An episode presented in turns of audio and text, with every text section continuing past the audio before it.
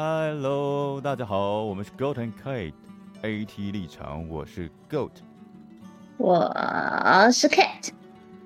哎，Kate，哎，你最近有没有身边有这种朋友，还是有认识人是这种情况啊？就是，哎，他常常哦，就是会觉得不管做什么事情啊，都是因为他的关系才会成功啊，然后觉得他自己特别重要，然后嘞，一定要别人去称赞他。然后绝对不许不允许有人去反驳他，或是说他哪里不好啊。然后不管做什么事情都一定要听他的指挥啊。然后而且会让你觉得他很高傲啊、傲慢自大。有没有这种人？朋友是没有，倒是有点像我前主管哎。然后你以前主管他是这样子，那他是类似这样吗？他是还有更夸张的表现吗？他觉得。大家付出是应该的啊，然后，嗯，他觉得他要么是我都可以坐享其成不用付出，要么就是，哎，我做这些是为了你们好哎，他很他还蛮常把这句话挂在嘴边的。哦，就是自己的只要有付出一点点东西，不管付出多少，就会觉得大家都应该要去认同或是去赞赏他的付出，然后别人不管做多少都是应该的。他甚至会把这一件事情，就是我为你们好这件事情，当成是什么员工福利之类的来跟下面的讲。哇，这种感觉很讨人厌的个性，通常我们会说这种人是是不是算很自恋，有点自恋啊？反正就是属于算自恋型的一种特质吧。我们会说他是自恋型人格障碍哦。自恋型人格障碍。那还会跟一般我们常见的说这个人很自恋的这个单纯只是讲他自恋有什么差别吗？要讲到变成人格障碍这边，那就跟一般的自恋会有什么不一样的地方吗？在统计上面，只要超过或是低于大众值的话，就会是自恋型人格障碍，也就是心理心理学疾病上面的产生。啊，所以简单来说，照你的意思来说，就是他的自恋程度已经是自恋到异于常人，跟大众一般可能不小心展示出来的自恋，已经是高出非常多了，已经就可以算是心理学上的一种疾病障碍喽。就像 Goat，你身边应该有那种对自己很有自信的人吧？嗯，对。不过通常他只是就是觉得他比较有自信。但是他不需要别人去褒奖他吧？呃，对他不会说他怎样，就是他觉得他有自信，就是他自己在做他的，别人有没有赞赏他或是褒奖他，好像都没什么影响。对，这就是差异啊，就是啊，就是正常的自恋。那变成自恋型人格障碍，就是他的自恋是需要别人去赞赏他，而且会而且一直追求别人的赞赏。对，已经影响到他人了。啊，就是。啊，所以说其实已经自恋到一种会影响到他人的程度了，所以这种其实就已经变成是有种人格障碍的状态了，是吧？还记得我们上 我们上个礼拜讲的煤气灯效应吗？啊，说之前我们说的那个煤气灯下那部电影里面衍生出来的那个煤气灯效应是吧？对对对对对，啊，这样已经。算是有毒的关系了。OK，那个有毒的关系，那它又跟今天我们这边讲到的自恋型人格障碍有什么关系吗？当然啦，自恋型人格障碍也是一种有毒的关系哦，在人与人之间相处的话。啊，所以照你的意思来说，自恋型人格障碍算是一个有毒的关系，在跟人相处起来的情况下发生，会觉得这个人很讨厌，会觉得他已经影响到他人。那你又说到了煤气灯下。那个煤气灯效应，所以说这两者之间的关系是什么呢？是怎样？是有自恋型人格障碍，他会容易去对别人做出像煤气灯效应这种事情吗？正确来说是煤气灯效应的，不是有一个支配者跟被支配者吗？嗯，没错。支配者容支配者容易会是完美主义者，或是自恋型人格障碍的人。自恋型人格障碍的人通常就是完美主义者。哦，所以说，哦，自恋型人格障碍，所以说他其实也会有控制欲很强的这种状态出现，就是希望去控制，在关系里面成为掌控者一个状态吗？如果说一段关系发展的不好的话，被支配者甚至会变成斯德哥尔摩症候群哦。哇哦，还可以让他发展成这样子，所以说，真的在一段关系里面，这种所谓自恋型人格障碍者或是什么自恋型人格特质者，他很容易去成为关系里呃有毒关系里面的一个很大的形成主因，是吧？没错。我们先来聊聊看自自恋型人格障碍到底有哪些特色吧。好，你仔细说一下好了。我们刚才讲了那么多，只是把我刚才讲那些都只是常见的，我们觉得自恋的人会有的表现。那所谓在心理学比较专业的分类上，那他们会有什么表现特征呢？来跟我说说看吧。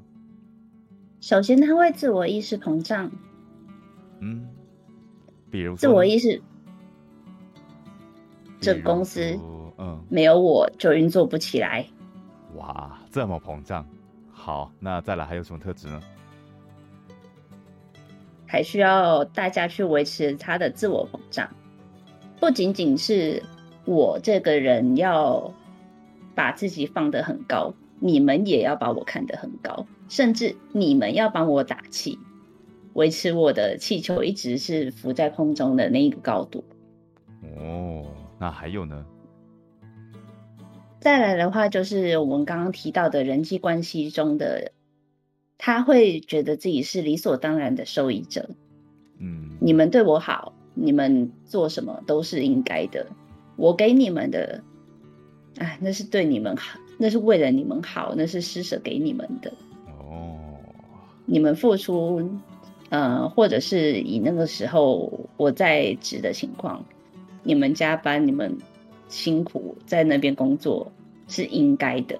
嗯哼，哇，好惯老板啊！天哪，那台湾的冠老板是不是都有点自恋型人格？这么听起来，我怀疑有哦。好，那还有什么特质吗？还有一个很微妙的特质，就是他会把自己包包装的光鲜亮丽的。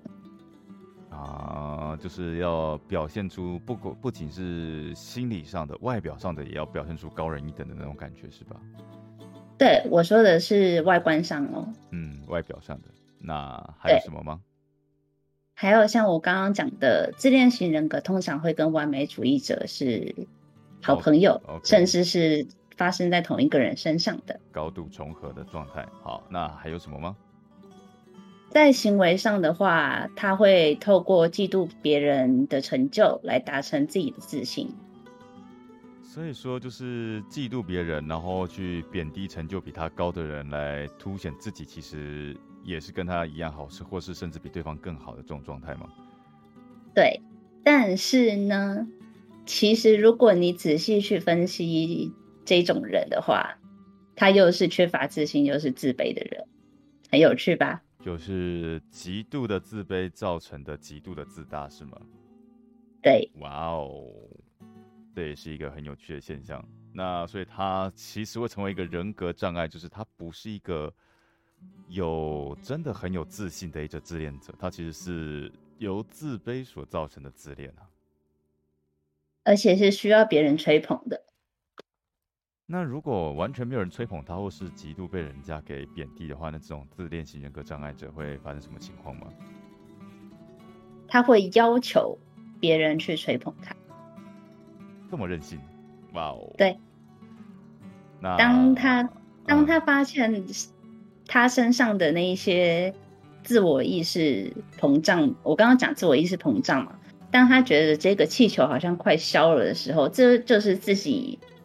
自卑已经快超越自信的部分，自恋的部分的话，他就会开始找身边的人啊，或者是像我那时候，他就会找我们这些小的下属，嗯，来开始找一些理由来夸赞他自己，就是开始刷存在感来把自己捧高就对了。就是说，哎，你这边做的不好啊，你这边像我在你这个时候，我早就开始问别人了，你怎么会这样做呢？我就被这样子讲过。哇哦，那其实听起来这种这种人格障碍者的情况还蛮讨人厌的。是挺讨人厌的，但是他真的存在，而且还蛮还蛮常发生在职场上的。嗯，所以这种人，他如果真的本身没有一定的能力的情况下，其实应该是不会有人想要靠近他，跟他做朋友。很难说，因为这种人就像我刚刚讲的，他很喜欢把自己包装的很有才华，或是很就外观上起来是很得体的。你不会觉得说他是个邋遢的，或者是可能好几天没洗澡啊，或者是你宅宅的感觉啊，那都不会，都不会在他身上看到。你在他身上看到的就是，哦，他是一个很有自信的，他是一个可能是很有领导能力的。哦，就是把自己包装的人格特质很吸引人，但实际上去跟他接触之后，才发现他的。自恋是已经到一个让人难以忍受的地步，是这样子吗？对，所以他会透过第一印象来吸引人。啊，就是会很容易有新朋友，但是基本上没有什么老朋友在他身边，都被他气走。对，哇，对，这种感觉不少见呢，在这个世界上。真的啊，真的不少见啊！如果你仔细去找的话，嗯，那真的还蛮有趣的。那除了这种之外，那自恋型人格患者，或是说拥有者好了，讲患者还是他其实就是一个疾病，所以讲患者是可以。在心理学疾病 DNM 里面已经把它列为是一个疾病喽。好的，那所以就可以直接说是自恋型人格患者的拥有者啊，好吧，就直接说他患者。那这这种人格的患者呢，那他除了我们刚才说的这种会影响他人的情况下，他对于自己会不会有什么影响呢？就是他自己有办法察觉到自己是拥有这种人格疾患的吗？自己要发现是蛮难的呢。所以说，基本上都是会在基本上自己不自觉的情况下，做出了刚才以上那种让觉得让别人觉得很麻烦的那种行为，是吧？是的。那真的很麻烦嘞，自己又不知道，然后 又又一直在造成别人困扰，而且他听不进去哦。啊，也是啦，自恋的人通常听不进去别人的，他都听不进去。而且根据统计，这样的人格障碍，自恋型人格障碍发生在男生的情况是比较多的哦，高达七十五 percent。那很有趣。那他这样子的几个人格障碍这种疾病，他有办法治疗治疗吗？是当然可以慢慢治疗的啊。那感觉好像不怎么好治疗哎。有想想呃，可以说说看，会是利用什么方法治疗他吗？还是就真的只是做一个行为上要矫正吗？他可能自己也不知道自己到底有没有。首先，当然就是像我上个礼拜讲煤气灯效应的第一个，就是要发现问题，不然的话，在假设是在一段无论是婚姻或者是男女朋友交往中的关系中的话，很容易发展成斯德哥尔摩症候群，或是煤气灯效应的情况，就是另外一半容易变就是控被控制方的受害者就对了，对。嗯，那所以第一件事情就是要让他意识到自己有这个自恋型人格障碍的疾患，或者是另外一半，或者是有其他的朋友或是下属愿意冒险跟他讲，我没有那个胆。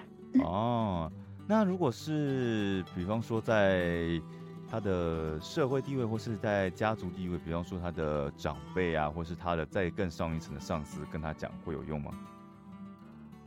嗯，应该会有用吧，因为自恋型人格障碍的人很没有办法接受别人的批评。哦，所以说真的要有人批评他，就是必须是一个他一定得接受或是没办法反驳的人去跟他讲这件事情，他可能比较听得进去。对。所以说，如果是跟他关系平等或是比他少的，比方说他的后辈、他的下属，甚至他的另一半跟他讲。基本上效用应该不大吧？不大，真的不大。那还真的很麻烦嘞，这种人。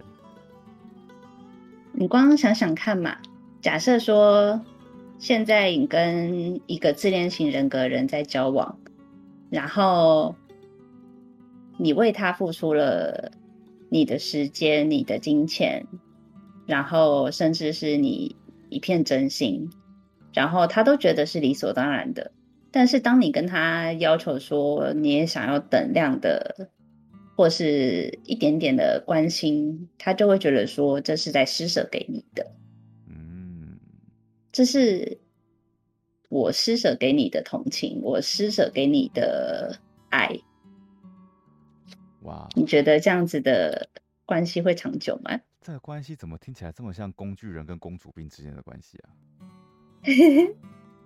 所以我才说很容易发展成到最后变成煤气灯效应，或者是斯德哥尔摩症候群啊。就是容易因为一段很有毒的关系就对了。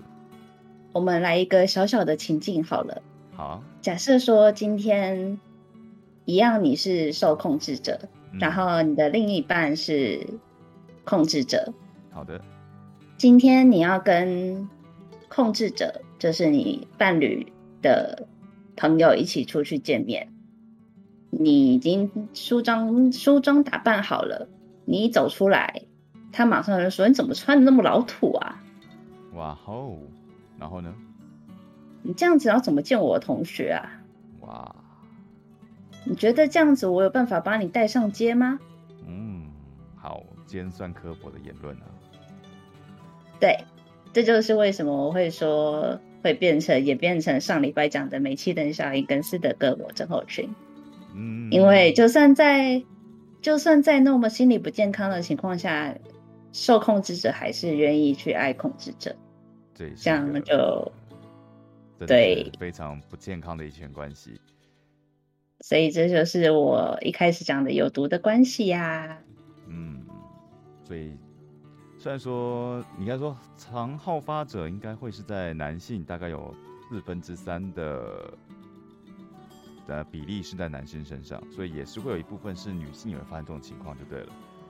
对，那就当然有啊。那我刚才是不是讲到那个有公主病的女生，是不是其实有点就是这种情况呢？